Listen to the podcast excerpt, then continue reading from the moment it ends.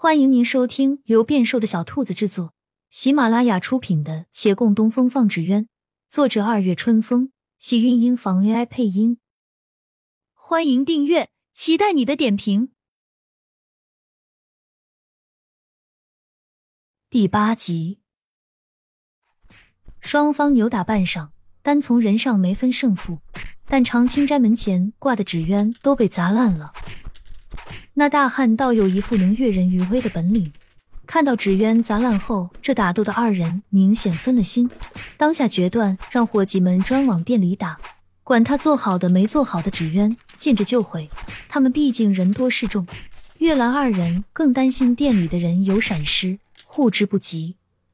很快，店铺里就一片狼藉，门外围观者指指点点，有人要去报官，可被人拉住。官商相护，县令大人和杨家走得很近，来了没准这长青斋更吃亏。说来也是，若无县令暗中支持，杨家岂能明目张胆垄断了维远县的竹器生意？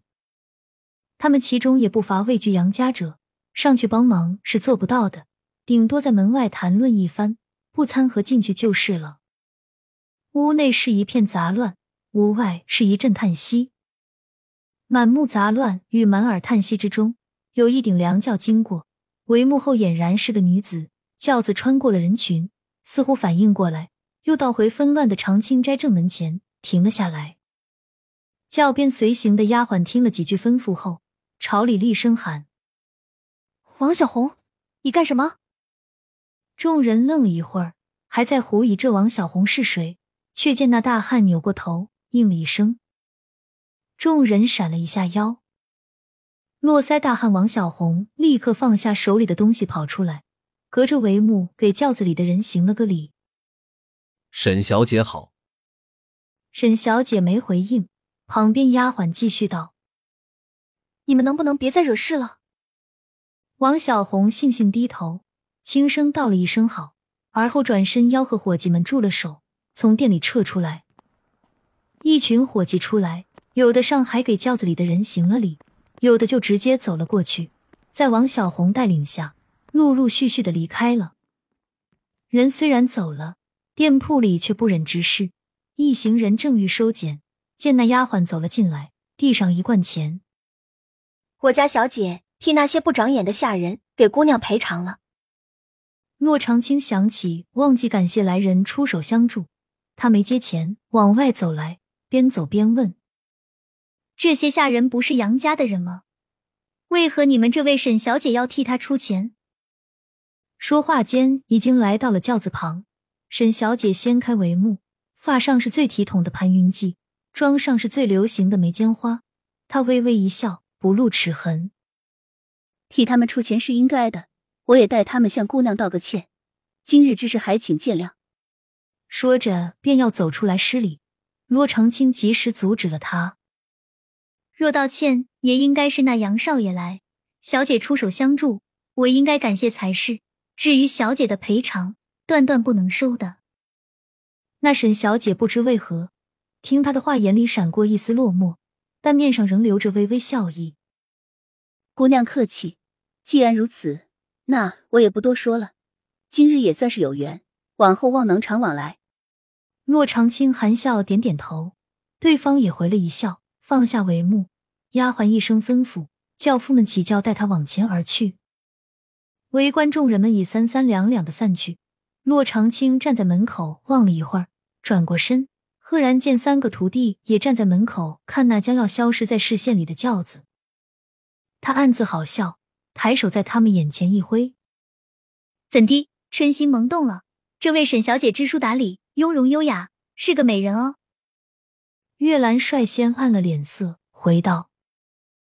我没有，真没有。孟寻也道：“是啊，我们又不是没见过世面的，有师傅您这大美人在，旁人哪里那么容易入眼啊？”陆凌随后附和：“没错，只是这女子有些奇怪，叫人不免多想。她看上去乃是大家闺秀，但为何要替杨少爷出面？杨少爷可谓是威远县恶霸，莫说我们了，就是本地人。”也没几个认为他很好的吧？这很明显啊，他定是倾心那杨少爷。不至于吧？这位小姐如此懂礼，怎能眼瞎呢？洛长青暗暗摇头，他对沈小姐印象很好，也不希望她眼瞎。不过话说回来，此事似乎轮不到他们来干涉。他转身要进屋，从月兰身边经过，不经意看她，见他的脸色还在暗着，他知道是方才那句话让他不高兴了，却想不通他为何因为这话不悦。琢磨了一会儿，对他道：“我是逗你玩的。”月兰脸色稍有好转，他见有成效，补充道：“好了，别害羞了，是为师的错。你们都还小，哪里到了私情爱的时候？我往后不说玩笑了。”月兰的脸瞬间又黑了，他有点奇怪，又怎么惹着他了？这徒弟怎么越来越不好哄了？又听孟寻不乐意的喊：“小什么啊！旁人在我们这个年龄，连孩子都有了。我说师傅，你不能因为自己不想尽早成婚，就当我们也是一样啊！我可还等着师傅你为我做主呢。”他恍然大悟，连忙道：“好啊，你们看上哪家姑娘来告诉我，我一定托媒人去说。”说完，回头又去看月兰。可她的脸好像比刚才还难看，他攥攥衣襟，彻底糊涂了，也不知还要怎么说，只好带着疑问，默默挪进了屋。得嘞，让我先去寻觅寻觅。门外孟寻倒是心满意足，但陆凌在旁边一脸不屑。古人云：“君子贤士，理当先成才，再立家。一夜无成，何以养家？”住嘴！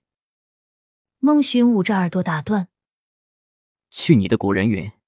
再说我掐死你！”陆凌唯唯诺诺的闭了嘴，但还是不甘心，转头向月兰问：“大师哥，你说呢？”月兰静默了会儿，轻轻点点头。亲亲小耳朵们，本集精彩内容就到这里了，下集更精彩。记得关注、点赞、收藏三连哦，爱你！